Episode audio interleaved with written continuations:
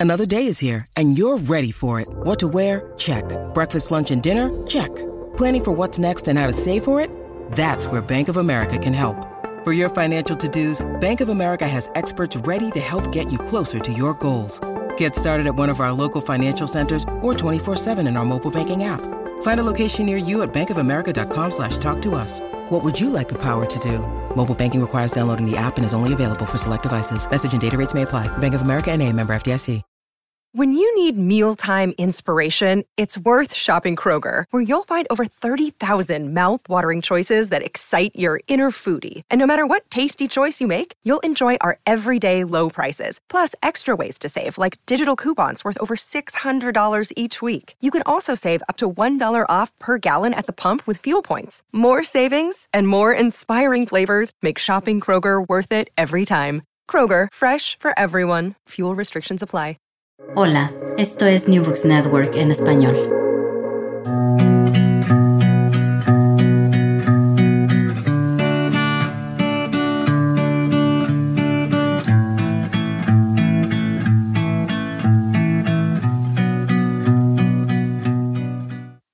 Hoy, en nuestro episodio de Tesistas, un podcast de la Red de Historia Económica Iberoamericana, nos acompaña María José Fuentes, doctora en Historia Económica de la Universidad de Barcelona y profesora asociada del Departamento de Historia Económica, Instituciones, Política y Economía Mundial de la misma Casa de Estudios.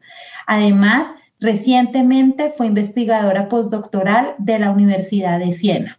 Su tesis, titulada The Rise of Mass Education in Colombia in the First Half of the 20th Century, fue defendida en octubre de 2020 y busca contribuir al debate sobre las diferencias territoriales y la persistencia de la pobreza a partir de la identificación de patrones de baja cobertura educativa entre 1904 y 1958 en Colombia, tanto en la educación primaria como secundaria.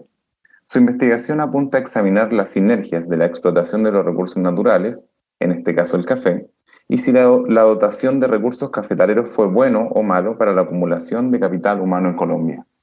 María José, muchas gracias por aceptar nuestra invitación a presentar tu tesis. Iniciamos entonces con las preguntas. Muchas gracias, Bea. Muchas gracias, Martín. Este, cuando quieras. ¿Podrías contarnos sobre tu trayectoria y cómo llegas a investigar el desarrollo de la educación en Colombia?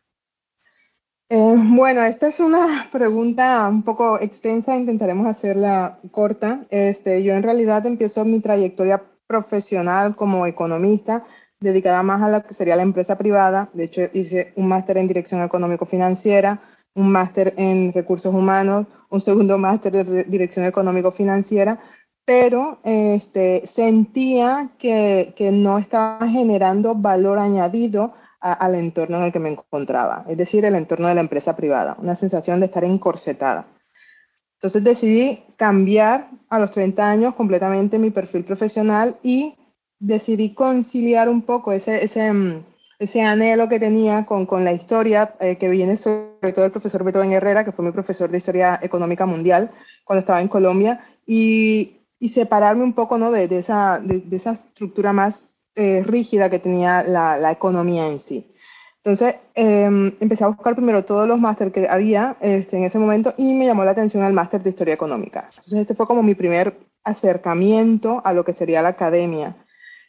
Una vez en el máster de Historia Económica, me acuerdo de la, de la asignatura con el profesor Alfonso Ranz, este, de Estado de Bienestar, y em, me acuerdo que me dio un paper de Claudia Golding sobre educación en Estados Unidos, Em, y teníamos como prepararlo, ¿no? Entonces, a partir de ahí fue que me generó curiosidad todo el tema relacionado con la educación y el impacto que realmente estaba generando la educación en el crecimiento, en el desarrollo y sobre todo en las desigualdades que había a nivel de educación.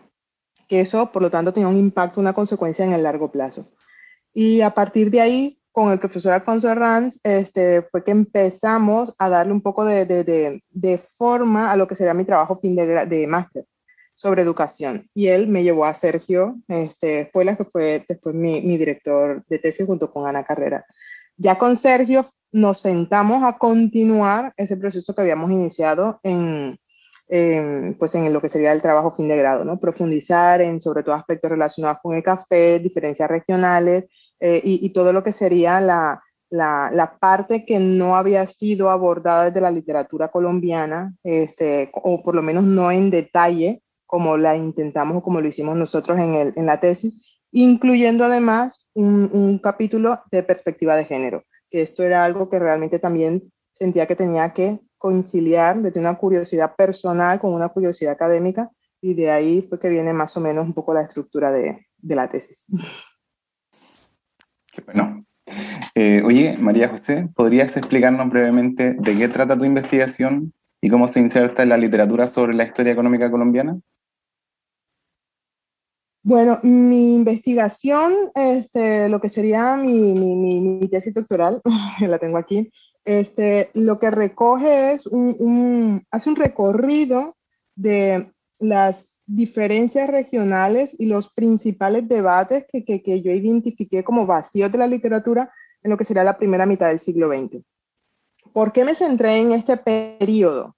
Porque este periodo pues, eh, recoge los principales cambios, transformaciones, es un periodo de estabilidad relativamente este, social dentro de lo que cabe, se podría hablar de estabilidad social colombiana.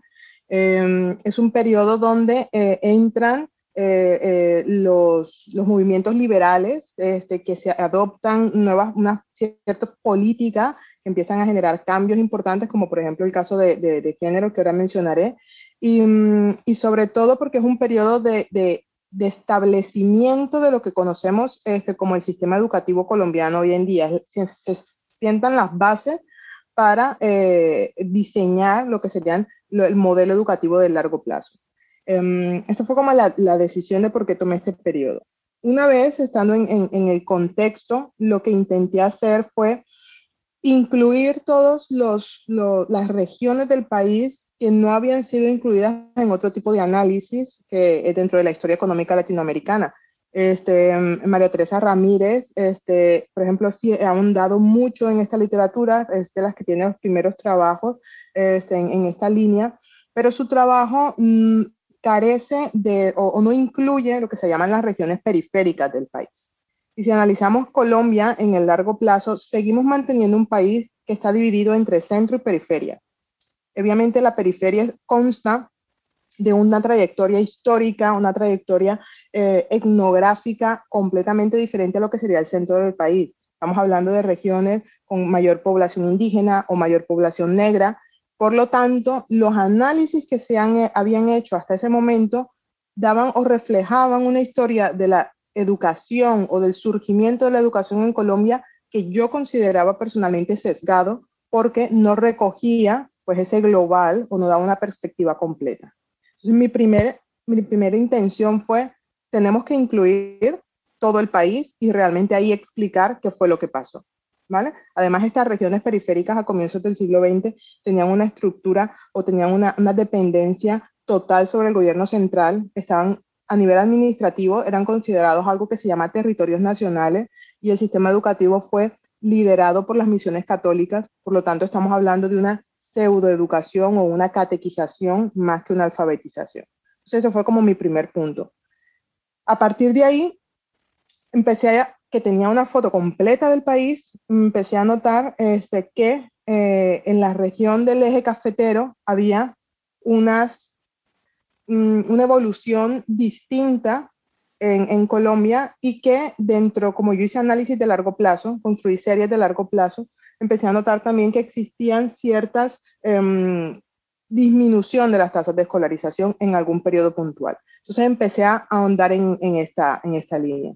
Y por último, um, como también dentro de esa construcción de series, lo que hice fue series eh, con, desagregadas entre niños y niñas o chicos y chicas, también encontré una gran diferencia entre lo que sería el periodo preliberal con el periodo postliberal. Entonces también entré un poco en lo que sería intentar responder estas preguntas. La historia económica de América Latina muestra durante el siglo XX la dependencia en las agroexportaciones. Tus resultados presentan que en el corto plazo las provincias productoras de café tenían menores tasas de matrícula y peores niveles de alfabetización, pero no así en el largo plazo. ¿Crees entonces que fue una ventaja contar con esas condiciones eh, geográficas que permitieron tener productos de agroexportación para la acumulación de capital humano en Colombia? Eh, muy interesante pregunta, este, Beatriz. La verdad es que es una, una, pregunta de difícil respuesta porque las, las condiciones agroeconómicas o agro, geofísicas o como quisieran llamarle, en sí mismas no deberían ser consideradas ni una ventaja ni una desventaja. En el caso de Colombia, por ejemplo, tenemos otras regiones que son eh, agroexportadoras, que dependen de la, de, la, de la, exportación de productos agrícolas, como el Caribe colombiano o cierta parte del Pacífico que dependen del banano, por ejemplo.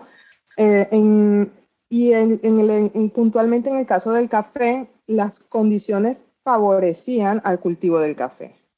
Aquí entran a jugar otros aspectos como la demanda internacional, los precios internacionales, pero principalmente las instituciones. Y yo creo que hago hincapié en mi tesis en, lo que sería el rol que juegan las instituciones de ese, punto ciego al que todo, cuando no se entiende algo, siempre hablamos de las instituciones.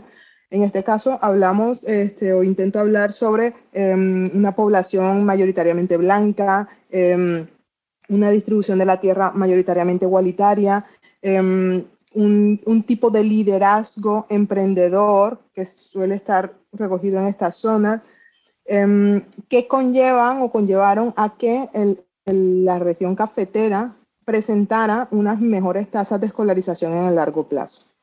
Em, a diferencia, por ejemplo, de lo que podríamos decir, que no entro en detalle obviamente en mi tesis, de las regiones que utilizaban, por ejemplo, el banano como una commodity, este, de, una dependencia de esta commodity, em, las instituciones eran más extractivas, grandes eh, territorios, eh, por lo tanto había una concentración de una élite importante que no tenía interés en que se desarrollara esta región. en sí el modelo agroexportador creo que no es ni bueno ni malo para el desarrollo educativo de una región.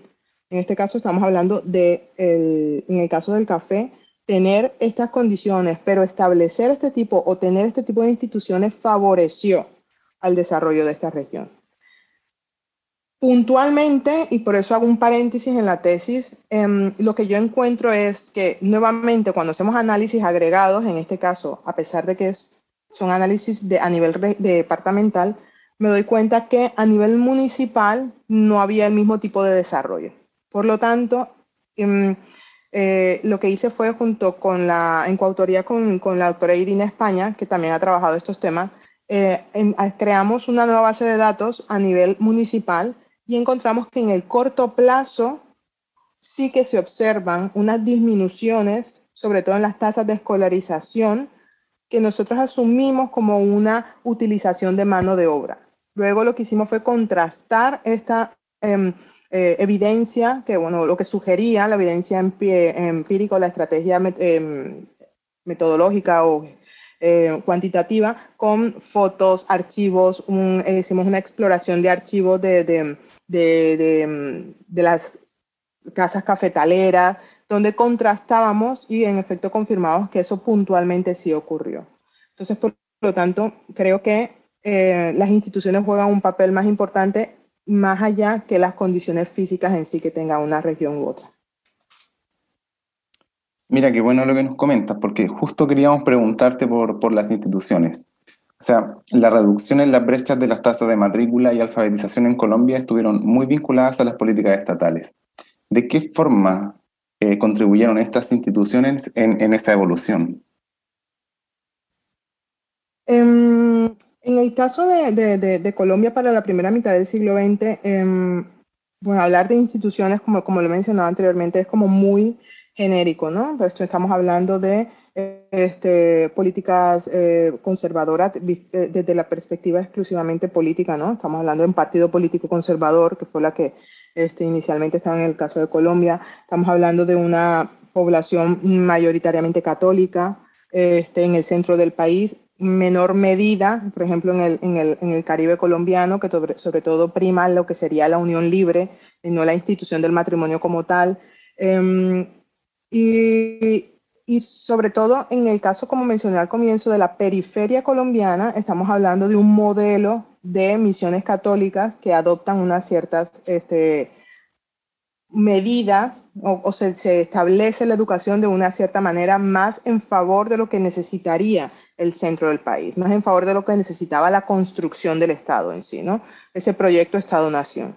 Entonces, creo que las instituciones jugaron un papel importante para generar mayores diferencias entre lo que serían centro y periferia y lo que serían em, la, demanda de educación en ciertos aspectos. favorece o desfavorece condiciones de aspectos de oferta, así como aspectos de demanda. A esto le quiero añadir que, em, así como también lo han mencionado otros trabajos en la literatura, este, hay, en, Colombia hubo un, modelo, de hecho estamos trabajando en ello con, también con Irina y con otro compañero, Pablo Fernández, sobre la construcción del Estado a partir de un modelo segregacionista, un, un, modelo racializado en el que se emplea la educación como un recurso para generar esas diferencias. Y eso es lo que realmente he observado a través de este trabajo que ocurrió en Colombia. Es decir, cuando hubo el modelo agroexportador a comienzo de la primera globalización, no se utilizan esos recursos este, de, que, vienen del café para mejorar la educación de la población indígena. No, se utiliza para mejorar el centro del país. Esto lo, dice Irina en, su trabajo previo. Yo lo que observo es que tampoco se adopta un modelo en el que se empoderan las regiones, sino que por el contrario, solo se permite que se empoderen las regiones que tienen recursos. Por el contrario, se adopta un modelo de dependencia total y de, de, de, limitación en cuanto al diseño de políticas educativas, en cuanto al diseño de políticas presupuestarias, que generó esas grandes diferencias que creo que todavía estamos arrastrando a día de hoy. José, habla, hablaste desde el principio del asunto de regiones, del asunto de centro y periferia y, por lo que nos acabas de, mencionar, tu, trabajo tu investigación profundiza en estas diferencias regionales del desarrollo en el capital humano en Colombia y esto en Colombia que es un país que se diferencia eh, con respecto a otros de América Latina por ser un país de regiones. Em, ¿Qué lecciones nos podrías comentar sobre la importancia de hacer este análisis de regiones dentro de los países? y cómo esto en una región tan diversa como América Latina podría ser de buen uso para los investigadores. Em, gracias, Bea, por, la pregunta. Em, bueno, como has mencionado, este, en Colombia es un país dentro de la gran diversidad de Latinoamérica, es un país muy diverso, ¿no? Entonces, como he hablado, que tenemos regiones, sobre todo en la periferia, regiones muy poco pobladas, este, regiones con una gran eh, población indígena, tenemos poblaciones con población mayoritariamente negra, como el caso de, Chocó, poblaciones, eh, regiones un poco más mixtas. Por lo tanto, cuando hacemos análisis de los niveles educativos, de los niveles de desarrollo, este, desde una perspectiva agregada, obviamente que perdemos esa riqueza eh, em, regional y esas particularidades de cada área, lo cual nos lleva a que en el momento de diseñar políticas, muchas de ellas no se adapten a las necesidades locales. Yo creo que ahí hay una gran discrepancia, por lo tanto, hacer análisis regionales nos va a permitir acercarnos realmente a las necesidades locales. Eso es desde, eh, como el mayor punto de partida. Un punto anecdótico, por ejemplo, que podría sustentar esto que estoy diciendo a comienzos del siglo, en San Andrés y Providencia tenían unas tasas de escolarización las más altas del país. De repente, yo veo, observo que hay una caída que podría haberse justificado por un problema de datos o de otro tipo, de cualquier otras razones. Me pongo a revisar las memorias de educación y en realidad lo que ocurrió es que se adoptó desde el centro del país en esa búsqueda de creación de proyecto Estado-Nación, se envió una, una maestra católica que hablara castellano y que adoctrinara en los valores de, ese proyecto que se estaba buscando a, los niños en San Andrés. Cuando llegaron allá, la profesora lo que se dio cuenta fue que los niños, si no les hablaban en inglés o que no eran católicos tampoco, prefirieron no enviar entonces sus padres a los niños a la escuela. Por lo tanto, tuvieron al final que retroceder en esa adopción de esas políticas cambiar a la, maestra y enviar a utilizar una maestra local. ¿Esto qué quiere decir? Que en el momento en que nosotros desconectamos de esas necesidades locales y de esa diversidad local, al único que vamos a llevar es al fracaso de la adopción de políticas educativas. Por lo tanto, una poca eficiencia de los recursos que se están implantando en, esos modelos educativos. Eso creo que yo es la, principal necesidad de este modelo, de, de, este tipo de perspectiva, si nos queremos enfocar en lo que sería el diseño futuro de políticas. Obviamente, hacer análisis con, una visión retrospectiva, desde una perspectiva regional, lo que nos permite también es esa radiografía real de lo que ocurrió y de lo que se intentará o sobre lo que se intentará no volver a, incurrir en ese tipo de errores. Claro. Oye, María José, al final de tu tesis eh, señalas que este estudio no solo ayuda a comprender las dinámicas del rediseño en políticas educativas en Colombia, sino también en América Latina. ¿De qué forma contribuye tu tesis al resto de la región? En, mi, tesis, eh, en, este aspecto, eh, creo que por el hecho de ser, como lo hemos mencionado hace un momento, ¿no? Colombia es un país diverso dentro de la diversidad de América Latina. Entonces yo, yo recalco en muchas ocasiones el hecho de que Colombia es un excelente caso de estudio porque recoge una representatividad de lo que serían diferentes regiones de América Latina. Si yo me pongo a analizar lo que ocurrió en La Guajira, en Colombia, una población netamente, mayoritariamente indígena, me podría dar una, una intuición de lo que podrían ser, yo que sé, países como Bolivia con una gran población indígena. Lo mismo te podría hablar sobre el Caribe colombiano en perspectiva o, como un buen referente para lo que sería el Caribe insular. Eh, o así podría estar mencionando en algunos casos. Yo creo que estudiar Colombia, que además vivió un, momento crítico dentro de esa globalización y dentro de la adopción de ese modelo agroexportador, que fue en el caso del café, eh, también nos puede ayudar a entender esos contextos que todavía viven muchos países latinoamericanos, que todavía dependen en gran, medida de, ese modelo agroexportador, para entender las limitaciones que esto puede haber generado en la falta de desarrollo de algunas regiones o, por el contrario, en la utilización de esos recursos para generar más desarrollo. No sé si es suficiente. Está bien. ¿Qué crees que aún falta por estudiar sobre el desarrollo de la, educación en Colombia y, cómo pretendes continuar tu investigación?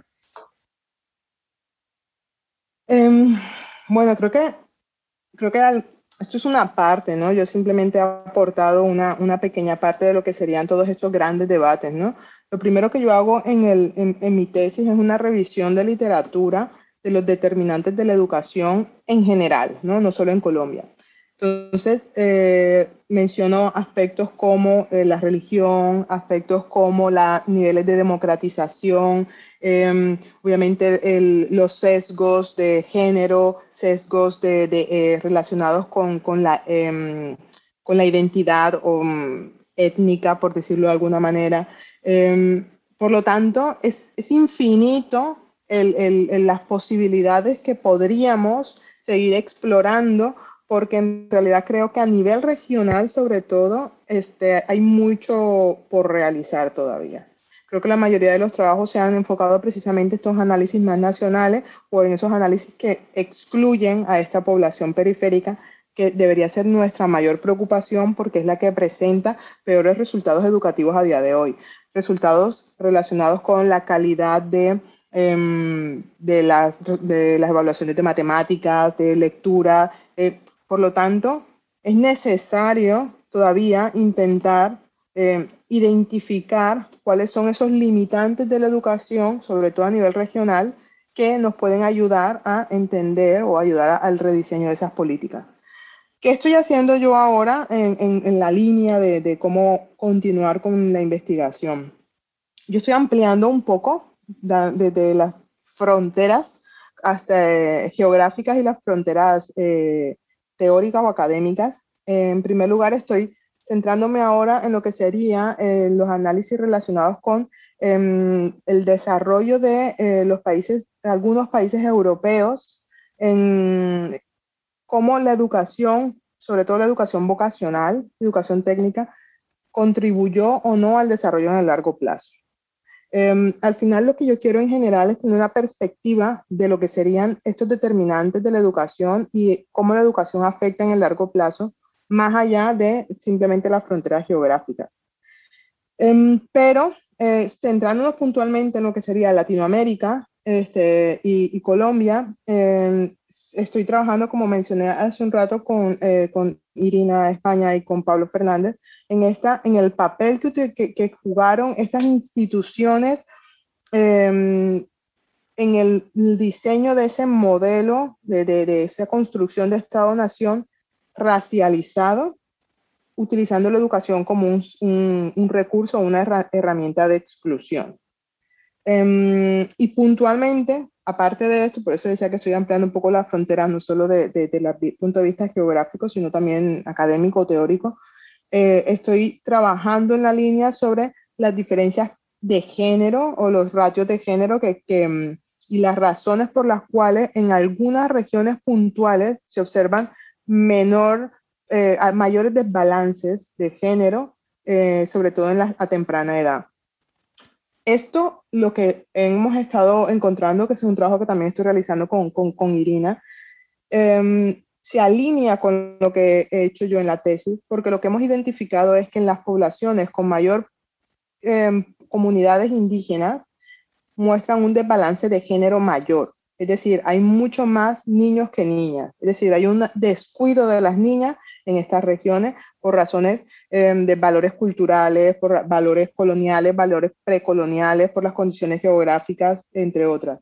Por lo tanto, si hilamos mi trabajo en la tesis con estas nuevas líneas, sobre todo lo relacionado con Latinoamérica, veo que todavía hay un vacío importante en lo que sería esta intersección de estas minorías étnicas con mm, eh, minorías relacionadas con el género, eh, entonces diferentes aspectos que todavía tienen que unirse o trabajarse de manera conjunta para poder seguir identificando esos, esos, eh, esos problemas que tienen em, ciertas, cierta parte de la población que no puede acceder a la educación. María José, en tu respuesta anterior nos cuentas de las diferencias, eh, de, que en tu tesis consideras las diferencias etarias, las diferencias étnicas y las diferencias eh, de género. En tu capítulo 4 em, es precisamente donde te preguntas sobre el impacto de las reformas liberales y la educación femenina. ¿Podrías contarnos qué encuentras y cómo, eh, cómo eh, tus resultados están conversando con estas, esta, este nuevo debate que hay sobre género y sobre desigualdad de género? Mm, vale, gracias, Bea. Em, sí, como has mencionado en el último capítulo, este, como también estuve mencionando anteriormente, eh, cuando ya prácticamente tenía como diseñada la tesis entre un conflicto personal y emocional, ¿no? De, de, de tocar esta perspectiva de género, creo que en algún momento también hemos tenido la oportunidad de conversarlo, porque necesitaba, desde mi perspectiva académica, hacer una cierta denuncia a esas limitaciones este, en que se encontraba la mujer y que se encuentra todavía el día de hoy para acceder a ciertos derechos civiles, ciertos derechos eh, sociales y ciertos derechos económicos.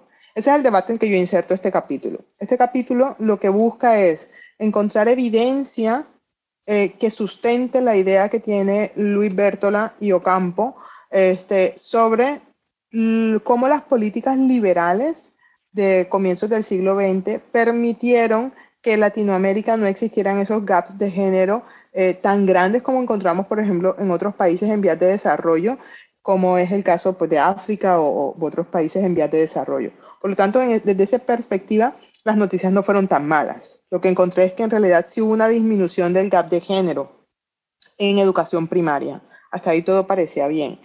Eh, lo que encontré fue que a partir de 1932, que se adoptan dos políticas, eh, dos, sí, dos reformas. Una, que la mujer podía acceder a la misma tipo de educación que del hombre. Hasta ese momento la mujer solo se le permitía acceder a educación vocacional para que pudiese trabajar en estas nuevas puestos de trabajo que surgen ¿no? desde esta, eh, del, proceso de modernización, es decir, de secretarias en la oficina de correos, telegrafistas, em, y se le enfocaba desde una, se hacía una cierta campaña mm, eh, para que las mujeres tendieran a, este tipo de educación.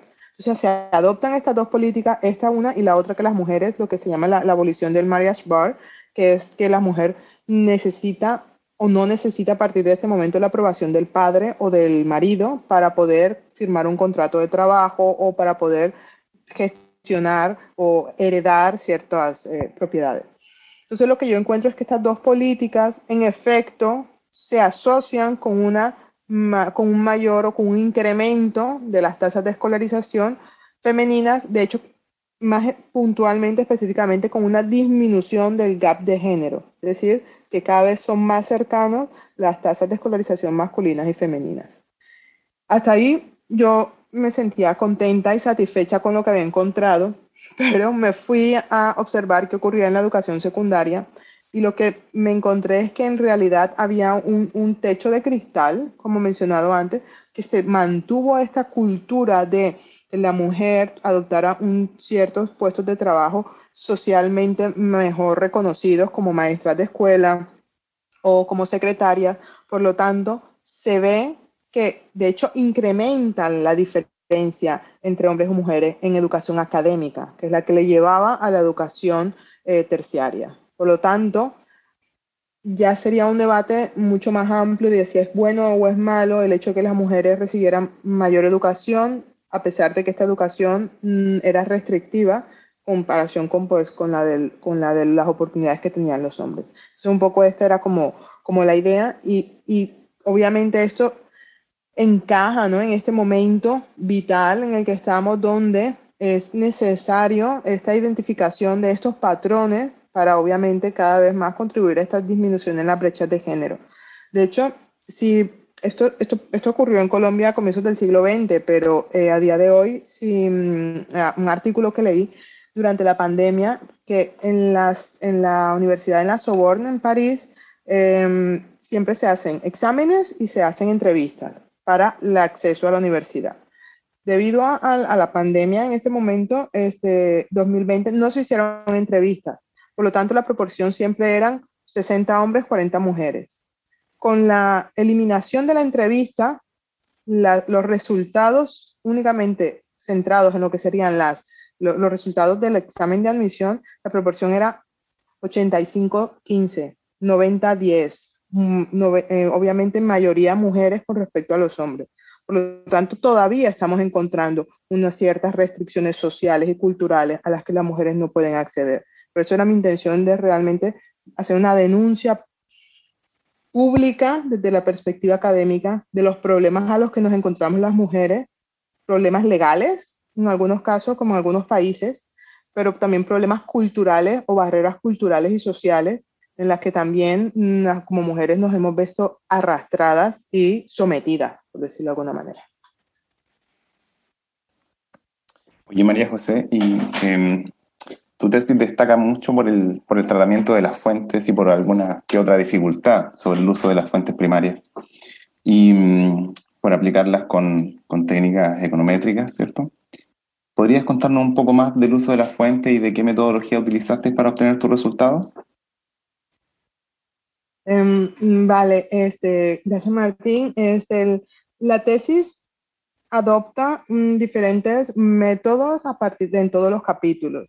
En el primer capítulo lo que realizo es una construcción exclusivamente enfocada a, a construcción de series de largo plazo. Series de, desagregadas por educación primaria rural, este, académica, em, perdón, rural, urbana, eh, pública, privada, desagregadas por género, entonces lo que hice fue en su educación secundaria igual, educación vocacional, técnica, em, un vaciado de, de, fuentes de todo lo que sería em, los anuarios estadísticos desde comienzos del siglo XX hasta 1958, pero este, me encontré con la, con la, dificultad de que en los primeros 30 años estas fuentes no estaban sistematizadas por lo menos de la misma forma que los, que los últimos, de los segundos 30 años, sino que me, tuvo, me tocó ir a las memorias de educación y recopilar el dato que estaba redactado en texto. Este año en Antioquia hubo tantas niñas, incluso escrito en texto, ¿no? No tenía ni siquiera me encontraba con eso, ¿no? Entonces fue un trabajo, realmente el primer año casi estuve construyendo esta base de datos, este, armonizando esta base de datos para que se adaptara a lo que serían las, las clasificaciones internacionales. Eso fue lo primero que hice, una adaptación de mis datos con las clasificaciones internacionales de lo, de lo que se considera educación primaria, de cuáles son los rangos de edades, este, cuáles son los requisitos para entrar a según qué niveles educativos. Eso fue lo primero, ¿no? Una armonización y una homologación. De hecho, es algo que recurrente en todos los trabajos a partir de la tesis que he tenido que hacer, ¿no? esa experiencia en armonización de bases de datos. Pero cuando ya creía que tenía la tesis hecha y se me ocurrió la grandiosa idea de entrar en todo este tema del corto plazo del café, otra vez tuve, en este caso con el apoyo de, Irina, construir unas nuevas bases de datos a nivel municipal de lo que sería eh, eh, las tasas de escolarización en municipal y lo que sería pues la provisión obviamente de el cultivo del café. Entonces, fue un trabajo arduo este, en el capítulo del café porque construimos nuevas bases de datos, utilizamos estrategias este, también econométricas, en este caso puntual este, utilizamos em, una cross-section en la cual incluimos este, pues, producción de café, pero también incluimos variables cualitativas sobre eh, los, mm, el tipo de, el periodo de cultivo y de recogida, de, de cosecha, un trabajo bastante este, en esta línea, mm, sobre todo un trabajo complejo de, de construcción de bases de datos. Eh, adicionalmente a eso, utilizamos fuentes cualitativas, que también es algo que es constante durante toda la tesis, de intentar recopilar o, buscar siempre evidencia anecdótica que soporte esta evidencia empírica, porque yo soy muy, eh, estoy muy en, desacuerdo de creer fielmente, única y exclusivamente a los métodos econométricos, porque eh, creo que la historia se construye o se debería construir en algo más allá de los números, ¿no? Entonces, de, volver a encontrar en esas historias em, de, pequeñas, ¿no? Familiares, este, por ejemplo, en el caso del café, me acuerdo que trabajamos sobre esta base de datos sobre tarjetas de empleados en una eh, casa cafetería, una casa productora de café, donde salía el nombre, salían en la edad que tenían, cuando empezaron a, trabajar desde los 8 o 9 años, eh, los contratos, ver que muchas veces los niños ni siquiera podían firmar, sino que tenían que firmar con una X o encontrar eh, información donde decía firmo, yo qué sé, María José Fuentes en nombre de Martín Garrido Lepe porque no sabe firmar. Entonces, este tipo de, de historias, ¿no? Que son las que realmente creo que le daban eh, el valor a este trabajo más allá de la evidencia empírica que hubiese encontrado, ¿no? Ese era como mi, interés, siempre reconciliarme con la historia, porque al final estoy trabajando de historia económica, ¿no? Y en el caso del, por último, en el caso de, de, del trabajo de, de, género, utilicé un, ya que tenía obviamente las, las bases de datos de las series, trabajé con un, un, panel de lo que sería toda la educación a nivel regional durante todo el periodo, y entonces construí simplemente una DAM interactuada con, el, con la tendencia anual, una, una cuestión, un recurso técnico, este, para intentar identificar si en realidad hubo un cambio importante, con algunas pequeñas pruebas de robustez, algunos cambios importantes en la adopción de estas medidas, de estas políticas educativas, eh, sociales y económicas, ¿no? que dije. María, María Spar y la adopción de la, el acceso, la libertad del acceso de la mujer a la educación secundaria.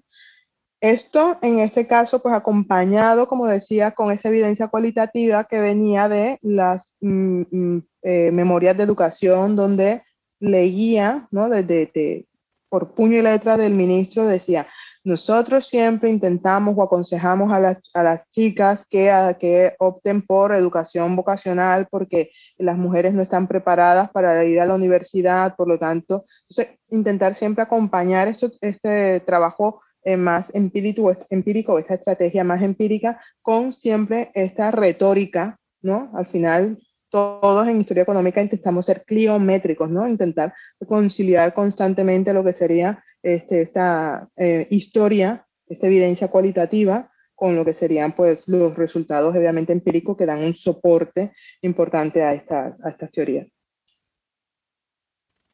Para cerrar esta conversación, nos gustaría hacerte una pregunta que va más dirigida a los jóvenes investigadores e investigadoras que nos están escuchando. Eh, como mencionaste en las últimas dos eh, respuestas, eh, tu trabajo se hace preguntas desde tu propia preocupación de, de ser mujer colombiana y en medio de un mundo en donde se está discutiendo la desigualdad, pero también tuviste que lidiar con cómo hacer un justo balance entre los, lo que te decía el número y lo que te dice la historia. ¿Qué consejo le darías a esos jóvenes que están justamente eh, partiéndose la cabeza y preguntándose cómo lidio con estos retos eh, y cómo lidio con este, esta este problema de falta de evidencia? Dale. Eh, bueno, la verdad es que esta pregunta en particular mm, la aprecio mucho porque es algo que me hubiese gustado escuchar cuando empecé con la tesis.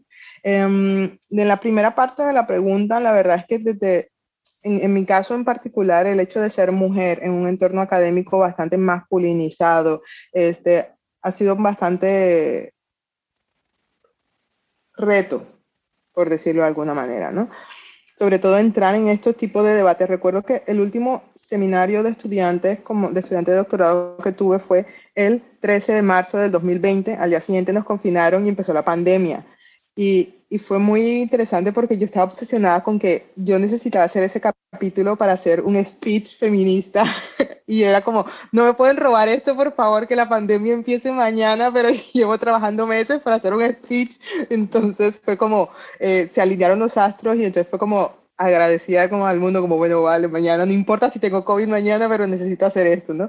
Y, y, y lo logré hacer, ¿no? Entonces, lo primero que dije ese día fue este capítulo lo hice única y exclusivamente como una denuncia desde la academia o para dar visibilidad a todos estos problemas a los que nos enfrentamos las mujeres este, dentro, de, dentro, de la, dentro de la educación, dentro de la academia, ¿no? Esa era mi realidad de alguna manera. Entonces intentaba como buscar algo en el pasado que, que, estuviese viviendo exactamente lo mismo que, que yo sentía, ¿no? Que estaba viviendo esa, esa, cantidad de retos, ¿no?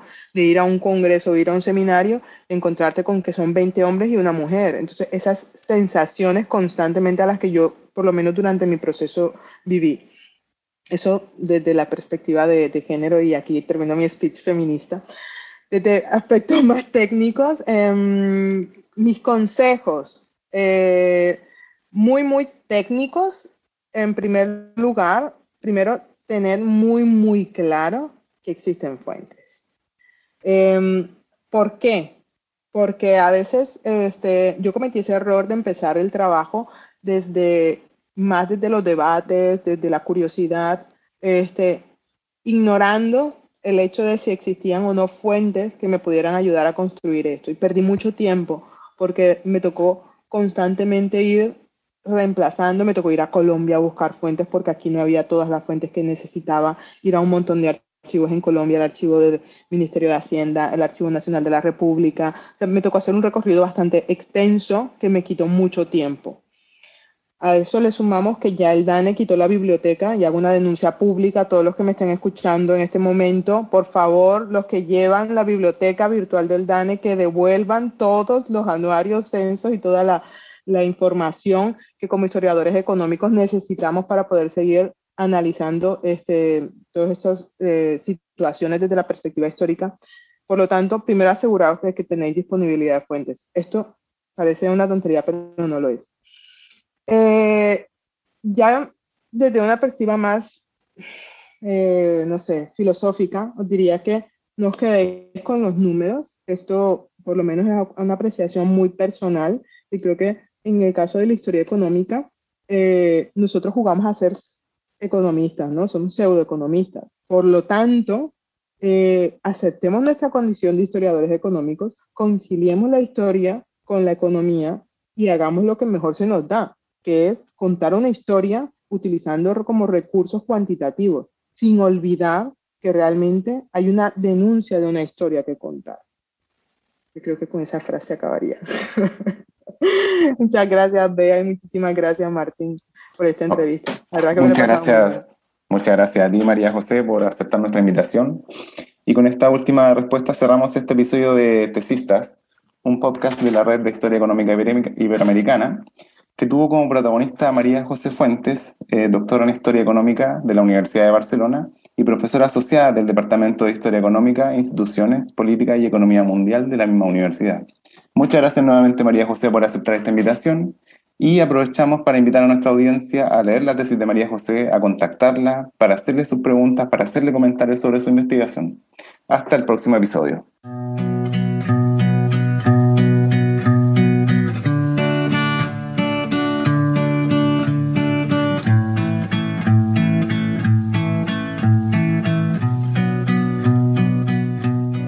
Gracias por escuchar New Books Network en español.